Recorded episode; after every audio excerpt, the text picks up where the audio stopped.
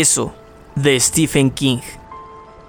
Esta vieja ciudad ha sido hogar desde que yo recuerde, y aquí estará después de que me haya ido, a un lado y al otro. Échale una mirada, aunque venida menos, te llevo hasta en los huesos. De Michael Stanley Band. ¿Qué buscas, viejo amigo? Después de tantos años, ¿a qué vienes? Con sueños que albergaste bajo cielos ajenos, muy lejos de tu tierra. George Sepharis. Del azul del cielo al negro de la nada. Neil Young. Primera parte. La sombra. Antes. Empiezan, las perfecciones se acentúan, la flor extiende sus coloridos pétalos amplios al sol, pero la lengua de la abeja no les acierta, se hunden de nuevo en el lodo dando un grito. Puede decirse que es un grito que repta sobre ellos, un estremecimiento mientras se marchitan y se esfuman. William Carlos Williams, Patterson, nacido en una ciudad de muertos, Bruce Springsteen. Primero, después de la inundación, 1957. 1. El terror, que no terminaría por otros 28 años, si es que terminó alguna vez, comenzó, hasta donde sé o puedo contar, con un barco de papel que flotaba a lo largo del arroyo de una calle anegada de lluvia, el barquito cabeceó, se ladeó, volvió a enderezarse en medio de traicioneros remolinos y continuó su marcha por Whitchamp Street, hacia el cruce de esta y Jackson. El semáforo de la esquina estaba a oscuras y también todas las casas, en aquella tarde de otoño de 1957. Llovía sin cesar desde hacía una semana y dos días atrás habían llegado los vientos. Desde entonces, la mayor parte de Derry había quedado sin corriente eléctrica y aún seguía así.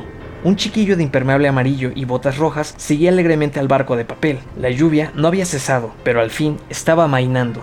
Caía sobre la capucha amarilla del impermeable, y a oídos del niño sonaba como una lluvia sobre el tejado de un cobertizo, un sonido reconfortante, casi acogedor. El niño se llamaba George Denbrough, tenía seis años, William, su hermano, a quien los niños de la escuela primaria de Derry conocían como Bill el tartamudo, estaba en su casa recuperándose de una aguda gripa, en ese otoño de 1957, ocho meses antes de que comenzasen realmente los horrores y 28 años antes del desenlace final. Bill el tartamudo tenía 10 años.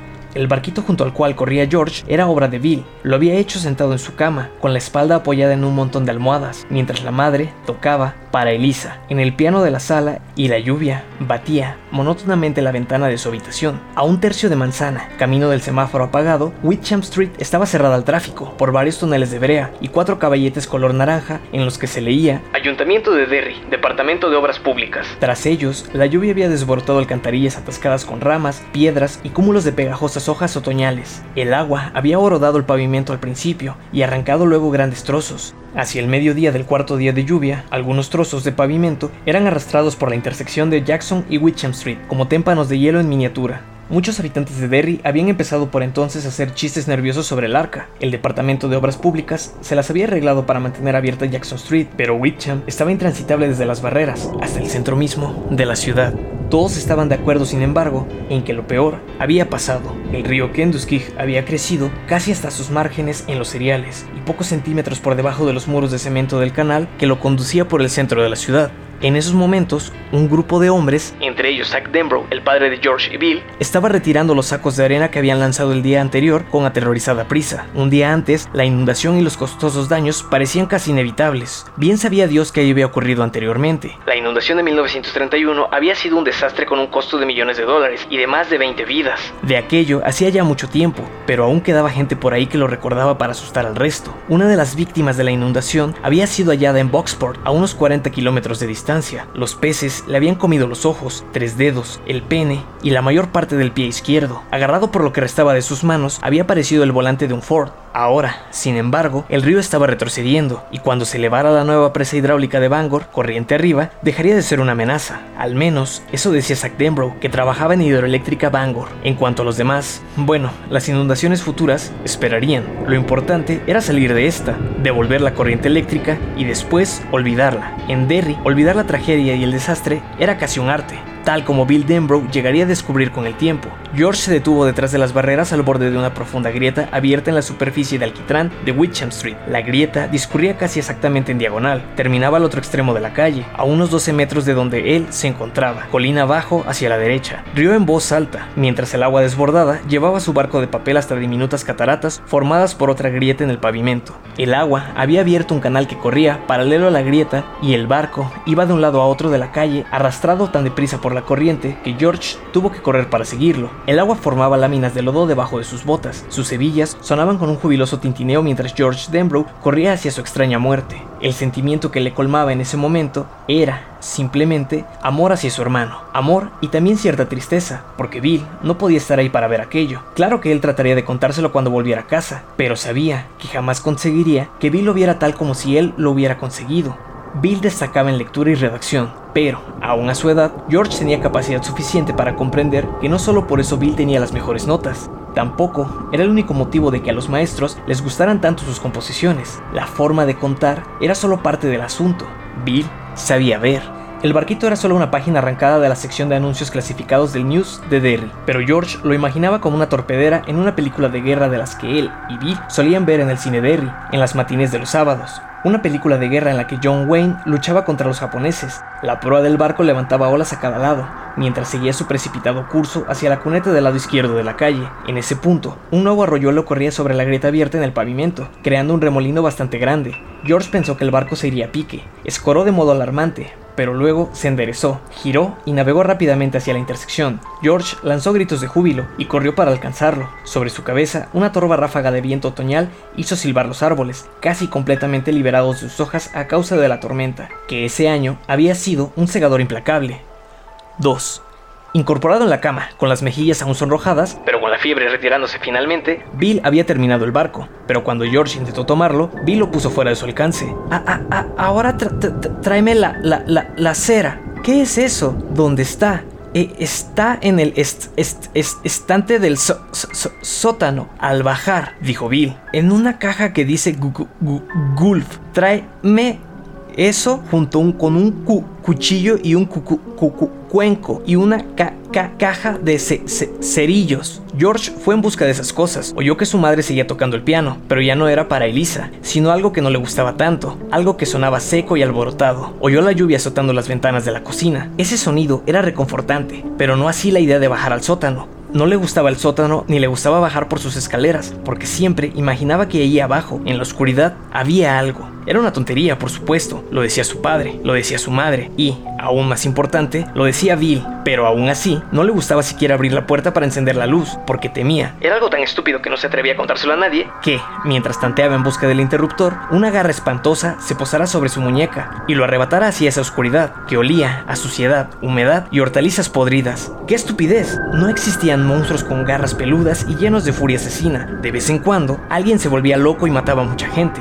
A veces, Chet Hotley contaba cosas de esas en el noticiario de la noche, y también estaban los comunistas, por supuesto, pero ningún monstruo horripilante vivía en el sótano. No obstante, la idea persistía. En aquellos momentos interminables, mientras buscaba a tientas el interruptor de la luz con la mano derecha, el brazo izquierdo se agarraba con fuerza de la jamba de la puerta, el olor a sótano parecía intensificarse, hasta llenar el mundo entero. Los olores a suciedad, humedad y hortalizas podridas se mezclaban en un olor inconfundible e ineludible, el del monstruo, la apoteosis de todos los monstruos. Era el olor de algo que él no sabía nombrar, el olor de eso, agazapado al acecho y listo para saltar, una criatura capaz de comer cualquier cosa, pero especialmente hambrienta de carne de niño Aquella mañana abrió la puerta para tantear interminablemente en busca del interruptor, sujetando el marco de la puerta con la fuerza de siempre, los ojos apretados, la punta de la lengua asomando por la comisura de los labios, como una raicilla agonizante, buscando agua en un sitio de sequía. ¿Gracioso? ¡Claro! Mira a Georgie. Georgie le tiene miedo a la oscuridad. ¡Qué tonto! El sonido del piano llegaba desde lo que su padre llamaba sala de estar y su madre sala de visitas. Sonaba a música de otro mundo, lejana, como deben sonar las conversaciones y risas de una playa abarrotada al nadador exhausto que lucha contra la corriente. Sus dedos encontraron el interruptor, lo accionaron y nada, no había luz. Maldita sea, la corriente eléctrica. George retiró el brazo como de un cesto lleno de serpientes. Retrocedió desde la puerta abierta, el corazón palpitante. No había corriente, por supuesto. Había olvidado que la corriente estaba cortada. ¿Y ahora qué? Decirle a Bill que no podía llevarle la caja de cera, porque no había luz y tenía miedo de que algo lo atrapara en las escaleras del sótano. Algo que no era comunista, ni un asesino loco, sino una criatura mucho peor. Algo que simplemente deslizaría una parte de su maligno ser entre los peldaños para agarrarlo por el tobillo. Sonaría ridículo. Otro podrían reírse de esas fantasías, pero Bill no se reiría. Bill se pondría furioso. Bill diría, a ver si creces, Georgie, ¿quieres este barquito o no? Como si le leyera el pensamiento, Bill gritó desde el dormitorio, ¿te has muerto allá abajo,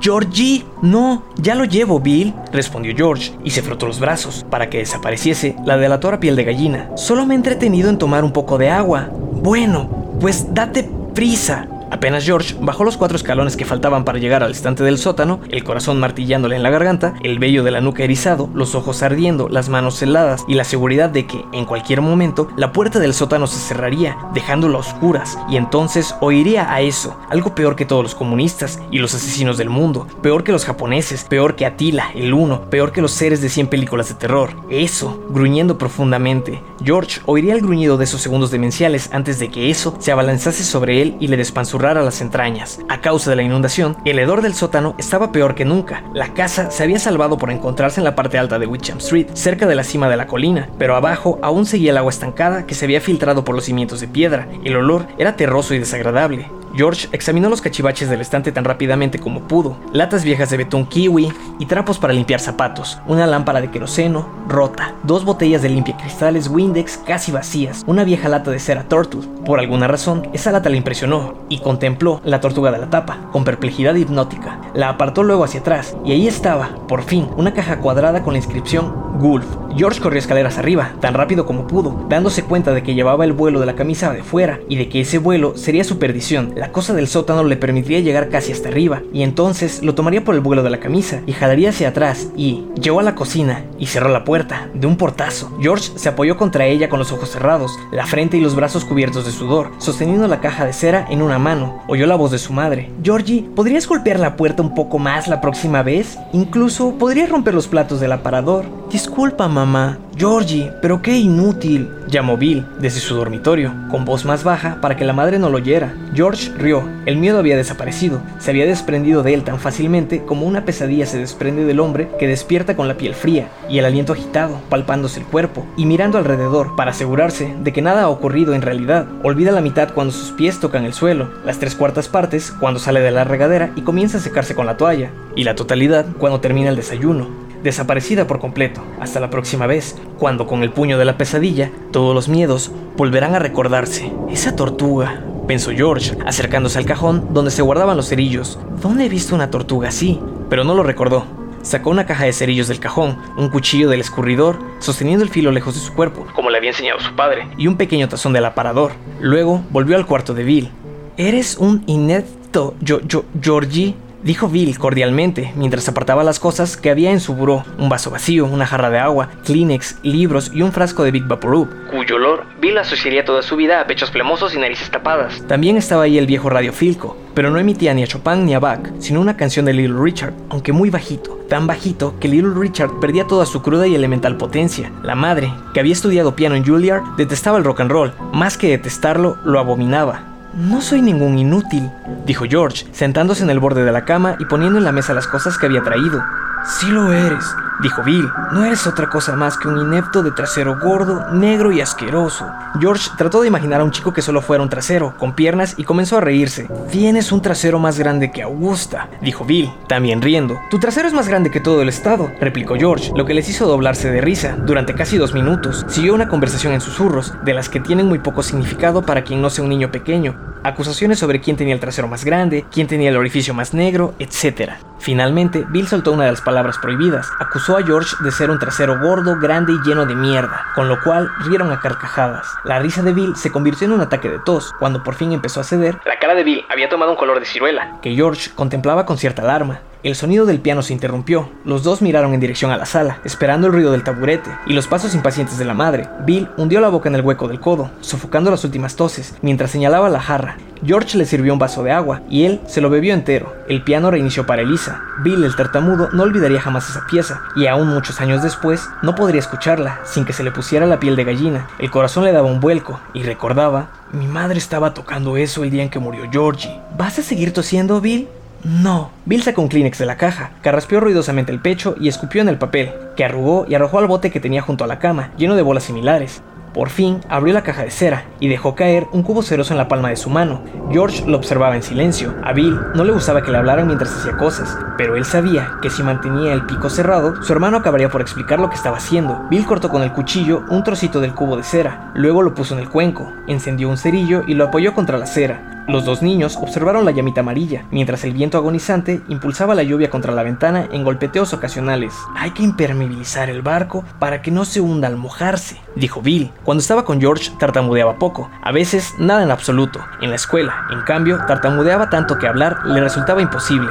Los maestros miraban hacia otra parte mientras Bill se aferraba a los lados de su pupitre con la cara casi tan roja como el pelo y los ojos entrecerrados, tratando de arrancarle alguna palabra a su terca garganta. Casi siempre la palabra surgía, pero a veces simplemente se negaba. A los tres años había sido atropellado por un coche y arrojado contra la pared de un edificio. Había estado inconsciente durante siete horas. Su madre decía que ese accidente le había provocado la tartamudez. A veces, George tenía la sensación de que su padre y el propio Bill no estaban tan seguros. El trozo de cera se había derretido casi completamente en el cuenco. La llama del cerillo se apagó. Bill hundió el dedo en el líquido y lo sacó bruscamente con un leve silbido. Luego miró a George con una sonrisa de disculpa. Quema, dijo. Pocos segundos después, hundió otra vez el dedo y comenzó a untar de cera el barco de papel. El material se secó rápidamente, formando una película lechosa. ¿Puedo poner un poco? preguntó George. De acuerdo, pero no manches las cubijas si no quieres que mamá te mate. George hundió un dedo en la cera, que aún estaba muy caliente, pero ya no quemaba, y comenzó a untar el otro lado del barco. No pongas tanto trasero sucio, dijo Bill. ¿Quieres que se hunde en el viaje inaugural? Perdona, George terminó de untar la cera y luego sostuvo el barco en las manos. Estaba un poco más pesado, pero no mucho. ¡Wow! exclamó. Voy a salir para hacerlo navegar. Sí. Ve, dijo Bill. De pronto parecía estar cansado. Cansado y no muy bien. Me gustaría que vinieras, dijo George. Le hubiera gustado de veras. Bill a veces se ponía mandón al cabo de un rato, pero siempre tenía ideas estupendas. En realidad, el barco es tuyo. A mí también me gustaría ir, dijo Bill, sombrío. Ya, George cambió el peso del cuerpo, de un pie al otro, con el barco en la mano. Ponte el impermeable y las botas, advirtió el mayor. Si no quieres pescar una gripa como la mía, casi seguro que la pescas de todos modos por mis gérmenes. Gracias, Bill. Es un barco muy bonito. Y entonces hizo algo que no había hecho hacía tiempo, algo que Bill jamás olvidaría. Besó a su hermano en la mejilla. Ahora sí lo vas a pescar, trasero sucio, dijo Bill, más animado. Sonrió y guarda estas cosas, si no, a mamá le dará un ataque. Está bien. George lo recogió todo y cruzó la habitación con el barquito precariamente encaramado en la caja de cera que iba dentro del tazón. Georgie. George se volvió para mirar a su hermano. Ten cuidado, descuida. Frunció el entrecejo. Eso era algo que decían las madres, no los hermanos mayores. Resultaba tan extraño como haberle dado un beso a Bill. Y salió. Bill jamás volvió a verlo. 3. Y ahí estaba, persiguiendo su barco de papel por el lado izquierdo de Witcham Street. Corría deprisa, pero el agua le ganaba y el barquito estaba sacando ventaja. Oyó un rugido y vio como 50 metros más adelante, colina abajo, el agua de la cuneta se precipitaba en una alcantarilla que aún continuaba abierta. Era un largo semicírculo abierto en el borde de la banqueta, y mientras George miraba, una rama desgarrada, con la corteza oscura y reluciente, se hundió en aquellas fauces. Pendió por un momento y luego se deslizó hacia el interior. Hacia ahí se encaminaba su barco. ¡Demonios! Chilló horrorizado. Forzó el paso y por un momento pareció que iba a alcanzarlo, pero George resbaló y cayó despatarrado con un grito de dolor. De su nueva perspectiva, a la altura del pavimento, vio que el barco giraba en redondo dos veces, atrapado en otro remolino, antes de desaparecer. ¡Demonios y más demonios! Volvió a chillar, golpeando el pavimento con el puño. Eso también le dolió, y se echó a sollozar. Qué manera tan estúpida de perder el barco. Se dirigió hacia la alcantarilla y ahí se dejó caer de rodillas para mirar al interior. El agua hacía un ruido hueco al caer en la oscuridad. Ese sonido le dio escalofríos. Hacía pensar en...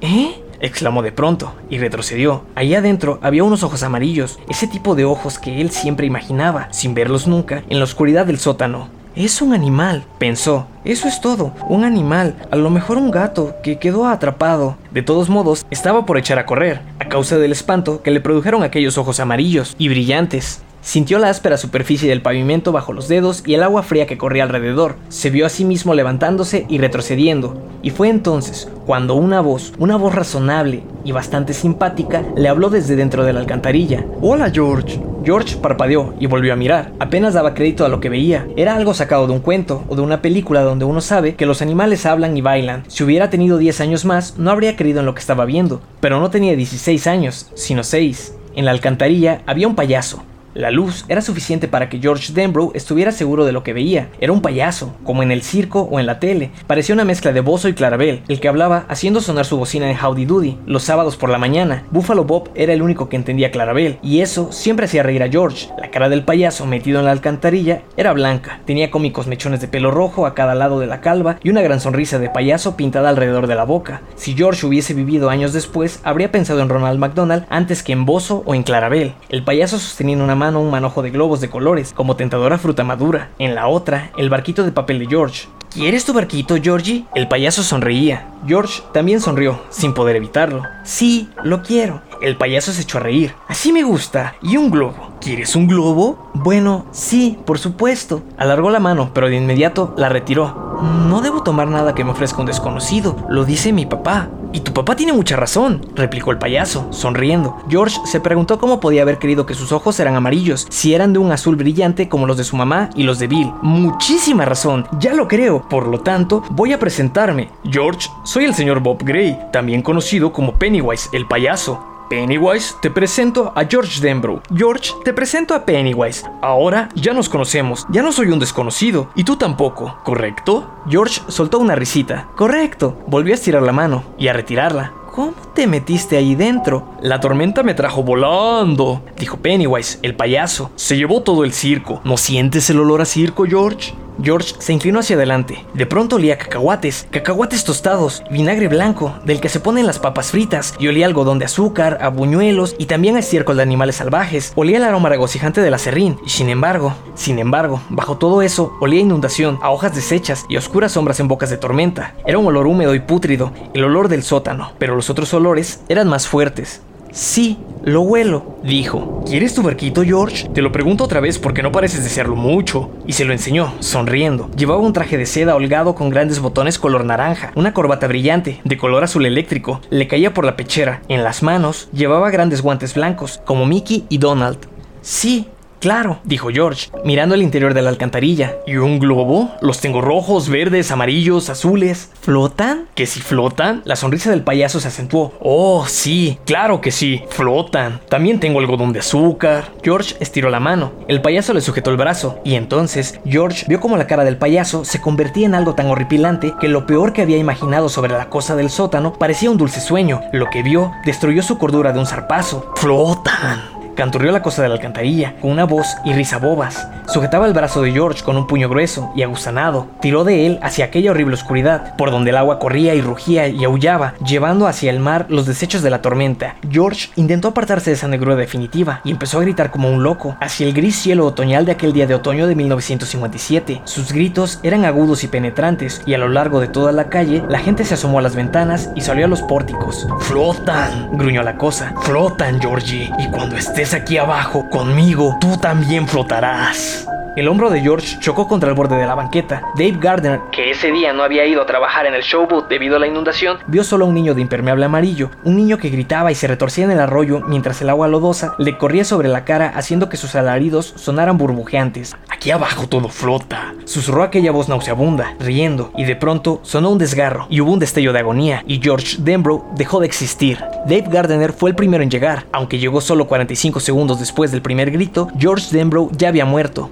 Lo agarró por el impermeable y tiró de él hacia la calle, y al girar el cuerpo de George, también él empezó a gritar. El lado izquierdo del impermeable del niño estaba de un rojo intenso. La sangre fluía hacia la alcantarilla desde el agujero donde había estado el brazo izquierdo. Un trozo de hueso, horriblemente brillante, asomaba por la tela rota. Los ojos del niño miraban fijamente al cielo, y mientras Dave retrocedía a tropezones hacia los otros que ya corrían por la calle, empezaron a llenarse de lluvia. 4. En alguna parte del interior de la alcantarilla, que ya estaba casi colmada por el agua, no podía haber nadie allí dentro. Declararía más tarde el comisario del condado a un periodista del News de Derry, con frustración indescriptible. Nadie habría resistido aquella corriente brutal. El barquito de George siguió su veloz marcha por aquellas cámaras tenebrosas y por los largos corredores de cemento en los que el agua rugía y repicaba. Durante un rato, corrió paralelo a un pollo muerto, que flotaba con sus amarillentas patas apuntadas hacia el techo chorreante. Luego, en alguna confluencia al este de la ciudad, el pollo fue arrastrado hacia la izquierda, mientras el barquito de George Seguía en línea recta. Una hora después, mientras a la madre de George le administraban una dosis de sedantes en la sala de urgencias del hospital y mientras Bill el tartamudo, aturdido, pálido y silencioso en su cama, escuchaba los ásperos sollozos de su padre en la sala donde la madre había estado tocando para Elisa, el barquito salió por un tubo de cemento, como una bala por la boca de un revólver y navegó a toda velocidad por una zanja hasta un arroyuelo. Cuando se incorporó al invierte y henchido río Penobscot, 20 minutos después, en el cielo empezaban a asomar los primeros claros de azul. La tormenta había pasado, el barquito se tambaleaba y se sumergía y a veces se llenaba de agua, pero no se hundió. Los dos hermanos lo habían impermeabilizado bien. No sé dónde acabó por naufragar, si alguna vez lo hizo. Tal vez llegó al mar y ahí navega eternamente, como los barcos mágicos de los cuentos. Solo sé que aún estaba a flote en el celo de la inundación cuando franqueó los límites de Derry, Maine, y ahí abandonó esta historia para siempre. Eso, de Stephen King.